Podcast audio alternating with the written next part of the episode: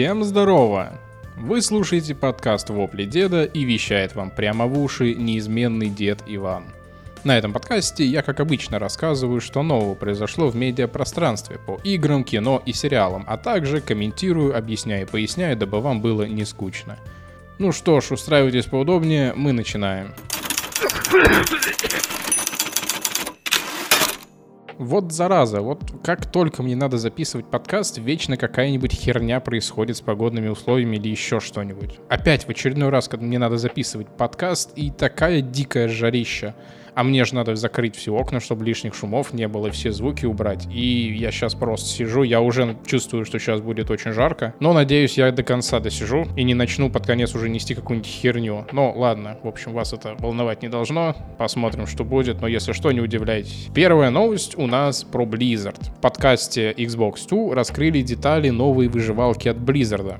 Я напомню, что еще в январе этого года Blizzard анонсировала новую игру-выживалку. И теперь у нас появились хоть какие-то первые подробности. Из того, что нам на текущий момент известно. Ну, по крайней мере, то, что нам сказали, насколько это правда судить пока рано, но хоть что-то. Это будет точно новая IP, то есть это новая вселенная какая-то. Кодовое название у нее Одиссея, а по стилю игры и эстетике будет напоминать Everwind и Fable Legends. В этой игре будут строительные механики, можно будет даже какой-то свой крафт продавать, как в Fallout 76, или там открыть магазин зелий. Но это будет сказочный мир, в котором также будут какие-то там сложные фэнтезийные устройства. Там будет алхимия, будет там что-то типа стимпанка и типа такого. В качестве оружия мы будем использовать магию и лук.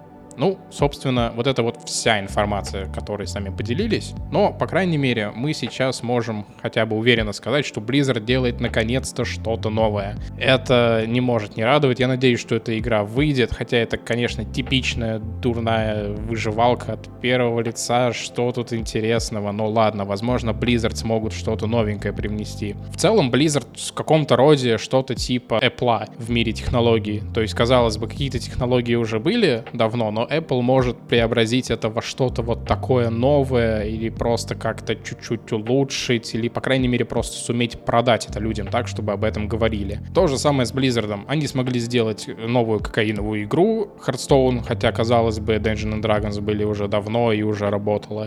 Но любовь к карточкам у всех появилась, по большому счету, только благодаря Hearthstone. Взять тот же самый Overwatch, в принципе, игра из себя не представляла ничего нового, какие-то вещи и механики позаимствованные из Team Fortress, Fortress и так далее. Но игра в свое время, когда она выходила, ну, первый Overwatch, она очень сильно выстрелила и очень долго была на волне хайпа. Сейчас, конечно, это уже другая история, во что это скатилось, но тем не менее. Blizzard это удалось. С ММО то же самое. Казалось бы, были ММОшки до Вовки, но появилась Вовка и буквально стала чуть ли не стандартом для других студий, которые делали свои ММО. И очень долгое время остальные ориентировались именно на Вовку. Я, я конечно, не утверждаю, что новый выживалка от Blizzard сможет порвать порвать чарты или сделать жанр выживалки самым популярным или еще что-то. Нет, это Blizzard, мы знаем, что они делают сейчас. Вполне возможно, что это будет просто очередная игра. Я даже, скорее всего, скажу такую вещь, что мне история с этой выживалкой будет напоминать что-то типа историю с uh, Heroes of the Storm. Когда жанр моба стал популярен, Blizzard решили сделать свою моба. И она очень долго как-то жила, но в нее очень мало кто играл, и она была такой средненькой. Ну ладно, в итоге она сдохла. Все остальные мобы еще живы и вполне себе живут, а Blizzard тут не получилось. И здесь, мне кажется, будет примерно то же самое. Казалось бы, выживалки уже давно есть, их уже сделали достаточно много разных версий и так далее, и так далее, но Blizzard хочет сделать что-то свое и ворваться вот в эту вот историю. Скорее всего,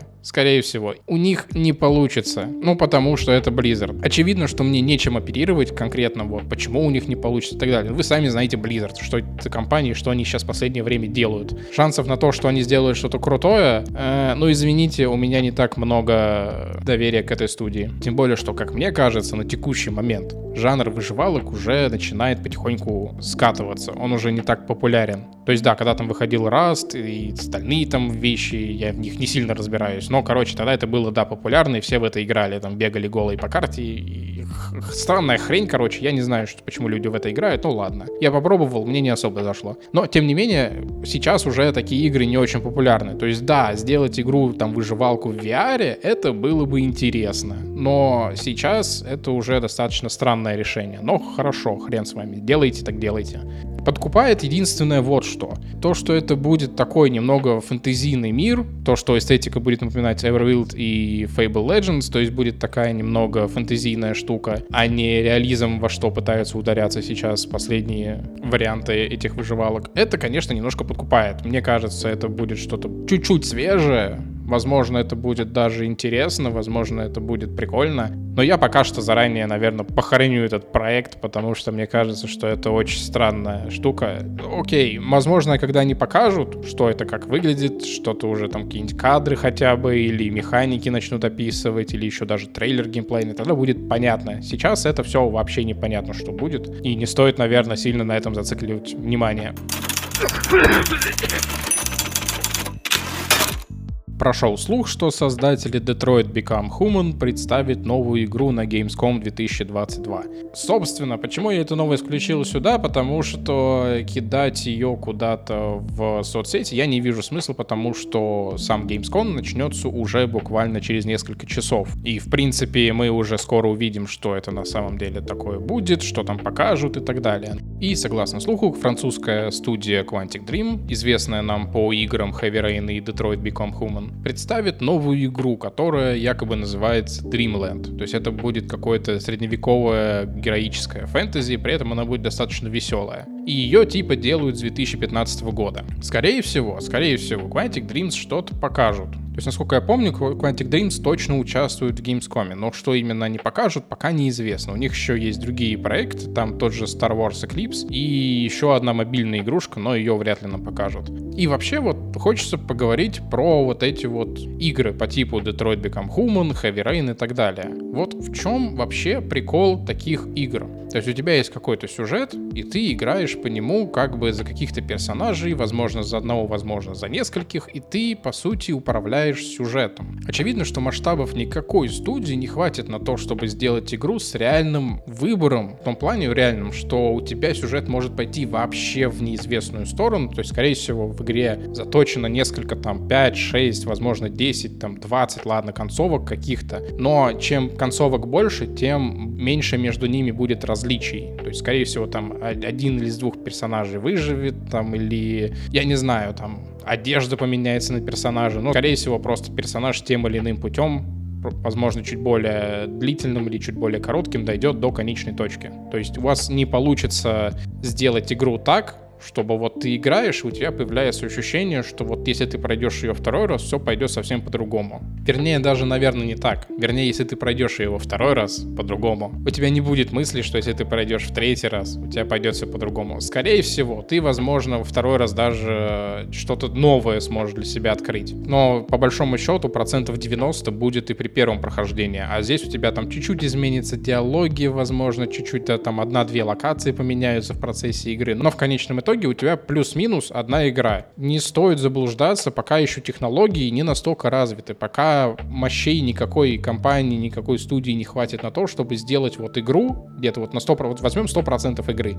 и ты не будешь делать ее так, вот объективно ты не будешь ее так делать, чтобы вот у тебя при одном прохождении у тебя человек увидел там процентов 20 этой игры. Нет, это очень странная штука, так, скорее всего, никто не сделает. То есть, типа, а при втором прохождении он увидит там еще процентов 15, а при третьем он увидит там еще процентов 10. То есть тебе надо будет пройти игру раз 10 с разными вариантами, чтобы ты увидел вообще все. Нет. Тебе, скорее всего, они, они очевидно старались над игрой, они хотят показать тебе все, что они сделали, и они тебе так или иначе это запихнут. Просто, возможно, они как-нибудь поменяют э, угол восприятия, то есть ты будешь смотреть там от лица другого персонажа или еще что-то, или тебя просто другие диалоги немножко будут, но в целом ничего не изменится все вот эти вот игры, которые, типа, у вас есть возможность выбора, вы управляете персонажем, вы там влияете на исход судьбы, там, кого-то, чего-то, это все такой бред. Это вот маркетинговый ход. Это вот, знаете, это вот как на уровне поставить галочку игра или там фильм, основанный на реальных событиях. Это просто как бы дает вам немножко в мозг такой сигнал, который говорит, ага, я здесь что-то решаю, или ага, это было реально, то есть у вас усиливается эмоции. Но по сути, вы мозгом, скорее всего, понимаете, особенно в процессе прохождения, что вы по сути ни на что не влияете. То есть реально бывают такие тупые моменты в подобных играх, когда тебе дается какой-то выбор, типа вот выбери одну или два,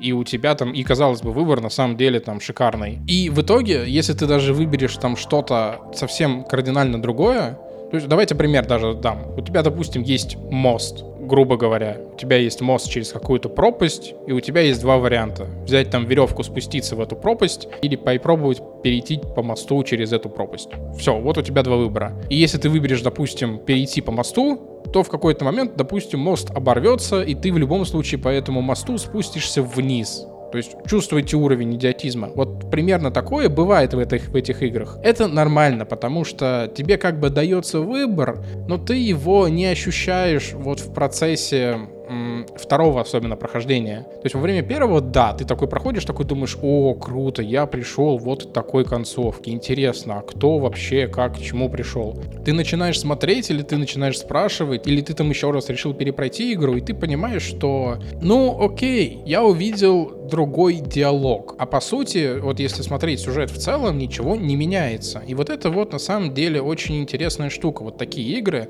То есть даже вот тот же Heavy Rain возьмем. Вот если вы играли в Heavy Rain, я не буду сейчас спойлерить, кто там убийца на самом деле, я скажу вот такую штуку. Вот там есть квиктайм ивенты, чтобы вы понимали. То есть из-за заряда ты бежишь за каким-то подозреваемым, то есть как бы идет погоня, и у тебя появляются какие-то препятствия. То есть тебе их раскидывают. Тебе надо нажимать на нужные кнопочки, чтобы их там перепрыгнуть или еще что-то. Вопросов, кстати, к самой игре нет. Сюжет там интересный, но ты, и ты смотришь это ради сюжета. Но вот эти вот квиктайм ивенты, они настолько бесполезные. Вот серьезно, если вас есть копия игры, там на плойке, просто вот включите ее и во время квиктайм-ивентов ничего не нажимайте.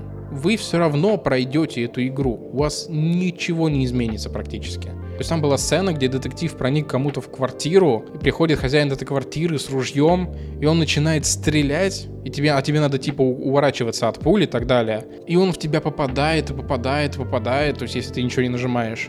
И в конце просто такой наводит на тебя ружье, и такой, давай, ушлепывай отсюда. И ты такой встаешь, такой, ну да, окей, извините, все, я пошел. А в тебя, блядь, стреляли уже 30 раз. Это вот странности. Совсем уже, конечно, бредовые, но такое тоже бывает. То есть все эти игры, они дают тебе очень такую призрачную надежду на то, что у тебя будет какая-то власть в этой игре, что ты можешь чем-то управлять, что ты влияешь действительно на эту судьбу. Нет, вы ни на что не влияете. Вы увидите то, что разработчики захотят вам показать. Если какие-то важные персонажи должны там откиснуть к концу игры, они откиснут.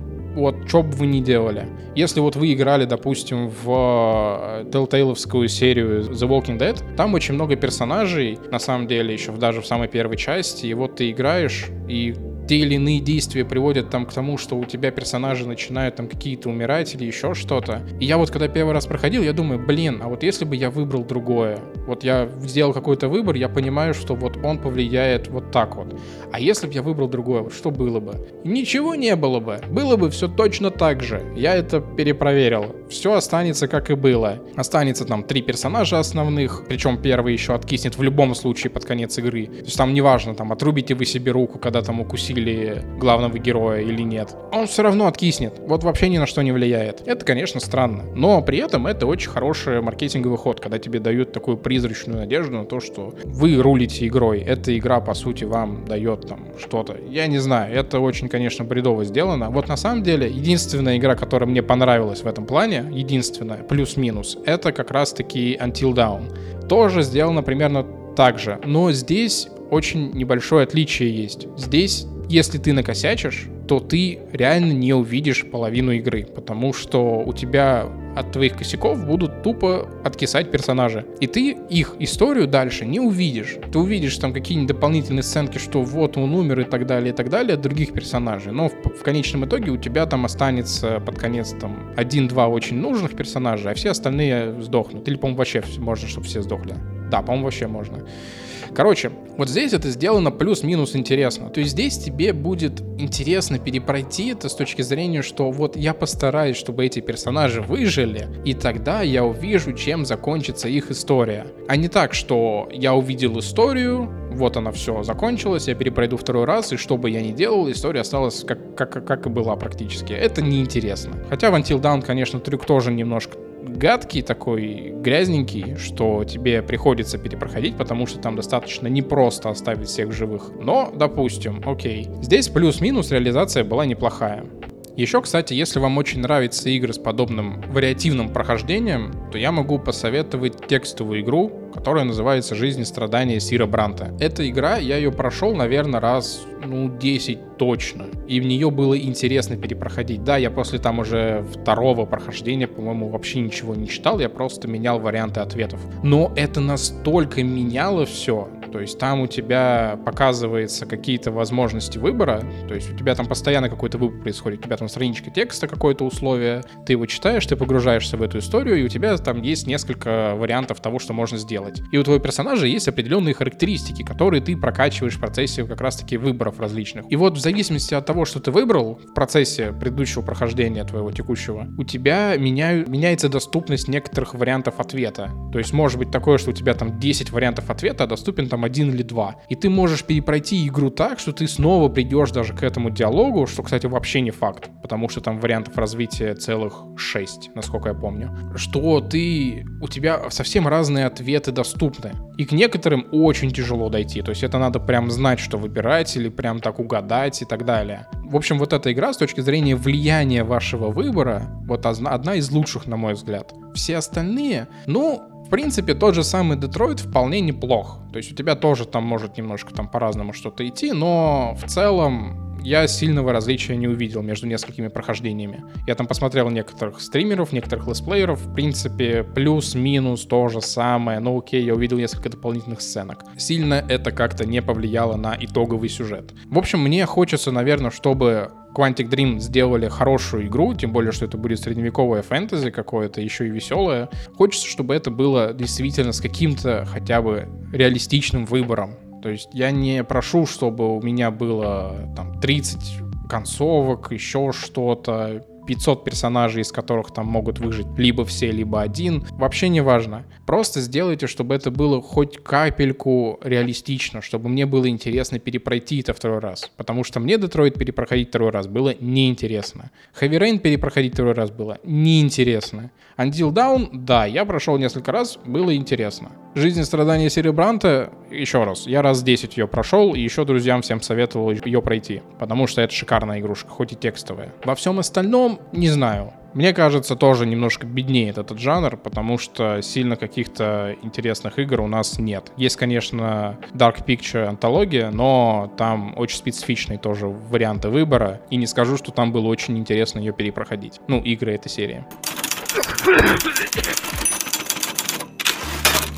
Следующая новость у нас про Capcom. Изначально Capcom хотела, чтобы Resident Evil 7 была игрой-сервисом с микротранзакциями и вообще соответствовала каким-то разным таким современным требованиям, чтобы это была многопользовательская онлайн-игра, чтобы был загружаемый контент и вообще это была игра-сервисом. Но, к счастью, в дело вмешался президент компании Кенза Цудзимото, и после этого пришлось возвращать Resident Evil к истокам. В итоге разработчики ушли к корням серии, в которых игра это все-таки хоррор прежде всего, и, казалось бы, у них получилось в итоге, как говорится, худший кошмар маркетинга. Обычная однопользовательская хоррор-игра. Но, тем не менее, эта часть игры послужила буквально новым скачком эволюции этой компании. И на тот момент это была шикарнейшая игра. Она до сих пор очень хорошая, в нее можно играть. И, и эта игра умеет тебя и напугать, и дать тебе непосредственные загадочки какие-то. Хоть и простые, но ладно. Но там до сих пор некоторые не знают, зачем нужны деревянные модельки топора и дробовика. Окей. Но вообще очень, конечно, страшно то, что сейчас происходит со всеми этими желаниями компаний сделать игры-сервисы непосредственно. Вот вообще, я не знаю, вы знаете, чем отличается игра от игры-сервиса?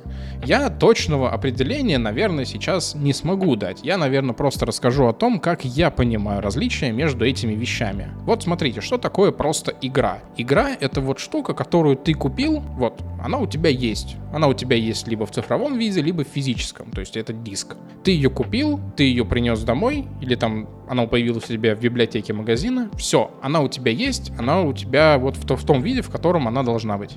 Если ты с диском бережно обращаешься, то ты его можешь там лет через 10 снова вставить в компьютер и снова в него поиграть, и ты увидишь точно ту же игру. Если это там цифровой вариант, то, возможно, у тебя накатится пара патчей, каких-то там, которые исправляют ошибочки какие-то, которые не успели исправить во время разработки, и все, но по сути игра останется вот тем, чем она задумывалась изначально. Все, это вот чистая игра. Игра-сервис отличается от этого. В ней, скорее всего, присутствует внутриигровой магазин. В ней даже я бы сказал, что это обязательное требование, что игра требует подключения к интернету. В ней будет какой-нибудь загружаемый контент в ней будет постоянная поддержка какая-то, то есть будут новые дополнения выходить, там обновляться контент, еще что-то и так далее. То есть давайте вот пример, чтобы вы понимали. Взять какой-нибудь Assassin's Creed 2, который вот когда-то был, условно. Ну, я просто его для примера взял. Это просто вот игра, все, вот она у тебя есть, вот ты ее прямо сейчас можешь скачать, это примерно та же игра. Я не говорю просто то, что там ремастер сделали, это не суть важно. Но игра как была сделана когда-то, точно так же ты ее можешь скачать, ты получишь ту же самую игру. А если взять последний Assassin's Creed Valhalla, это уже игра-сервис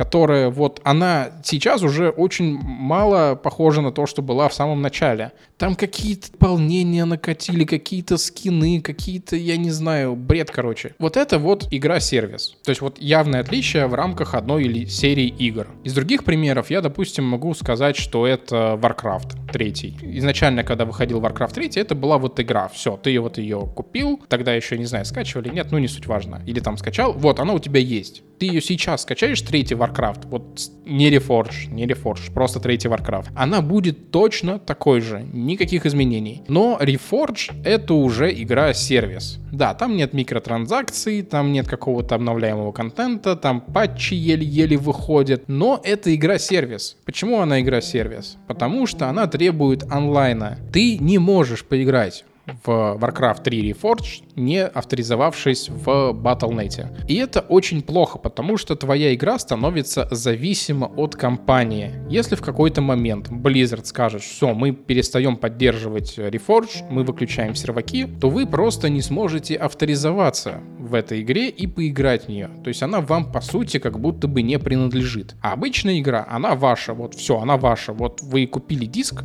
вот самый лучший пример, вы купили диск, все, вот он у вас есть. Вы его просто там вставили и играете. С игрой и сервисом все намного-намного сложнее. А делаются игры-сервисы по одной ну, ну, по сути, да, по одной простой причине, чтобы больше денег из вас, из нас выжить. Потому что обычную игру ты купил, все, вот она есть. Возможно, вам дадут там пару DLC-шек дополнительных, каких-то цифровых. То есть тот же Ведьмак 3 это вот игра обычная. В ней нет сервиса, есть там игра, есть пару DLC. Окей, ты их можешь купить там на диске, по-моему, даже, ты их можешь купить в цифровом магазине, но вот она у тебя есть. Она через 10 лет, ну сколько, ей уже много лет, кстати, она ничуть не изменилась. Про моды я не говорю, это отдельная история. Сама компания на игру никак не влияет. Она занимается своими делами, они, они занимаются с новыми играми, новыми проектами, все, никаких претензий. Вы один раз заплатили денежку, сейчас там уже со скидкой, уже намного меньше, но вы в нее играете, вы получили ту же самую игру. А игры-сервисы намного более прожорливы. То есть вы покупаете игру, скорее всего, ну, возможно, даже не покупаете, но, скорее всего, вы ее купите. И у вас еще будет какой-то новый дополнительный контент. То есть вы будете покупать какие-то вещи, покупать лутбоксы, покупать там скины, еще что-то. Вот самый такой пример игры-сервиса — это Overwatch. Вы его когда-то, вот когда она выходила, вы купили игру, за два штукаря она тогда стоила. И вам еще нужно покупать лутбоксы, чтобы скины доставать. Ну, это как вообще? Нет, ты, конечно, можешь их законным путем получить, это понятно. Но, тем не менее, игра тебя как бы подталкивает, что, ну вот, там, хочешь вот этот скин? Давай, купи вот этот лутбокс или еще лучше десяток, а еще лучше 100. И вот тогда у тебя точно он будет, скорее всего. И вот это вот плохо, потому что, по сути, компании делают это не для того, чтобы вы дольше в этих играх сидели, а для того, чтобы вы побольше денег туда отдали, потому что это взаимосвязано. Вот сколько времени вы проводите в игре и сколько денег вы за это заплатите. Однопользовательская игра в этом плане идеально для игроков. Ты купил, ты прошел, все, ты ее, ты ее забросил, у тебя остались какие-то впечатления, ты, возможно, ее перепройдешь там через годик-другой, но ты уже ушел в другие проекты. Все, ты от этой компании уже отошел. А с игрой-сервисом ты в этой игре, скорее всего, ну, если ненадолго, то игра будет так или иначе тебя подталкивать к тому, что, ну, ты можешь меня пройти быстрее, ты можешь пройти меня интереснее, ты можешь там вот получить то, что другим сейчас, допустим, недоступно. Просто вот купи вот эту штуку, или там купи пару лутбоксов, и у тебя будет вот такая-то штука. Это вообще дичь, дичная, я не знаю. Очень жалко, что это сейчас становится трендом, делать игру-сервис. И каждый раз, когда я слышу, что вот компания планирует выпустить новую игру-сервис, меня прям всего воротит. Я вспоминаю Assassin's Creed, я вспоминаю какой-нибудь Hearthstone, я вспоминаю Overwatch, мне плохо становится, у меня пена изо рта идет. Потому что это невозможно. Вот зачем делать такие штуки? Вот зачем вот так нагло просто вот вытрясывать деньги из людей? Я давно говорю уже, ну не то, что давно говорю, я вот имею вот это вот мнение, что надо делать просто хорошие игры.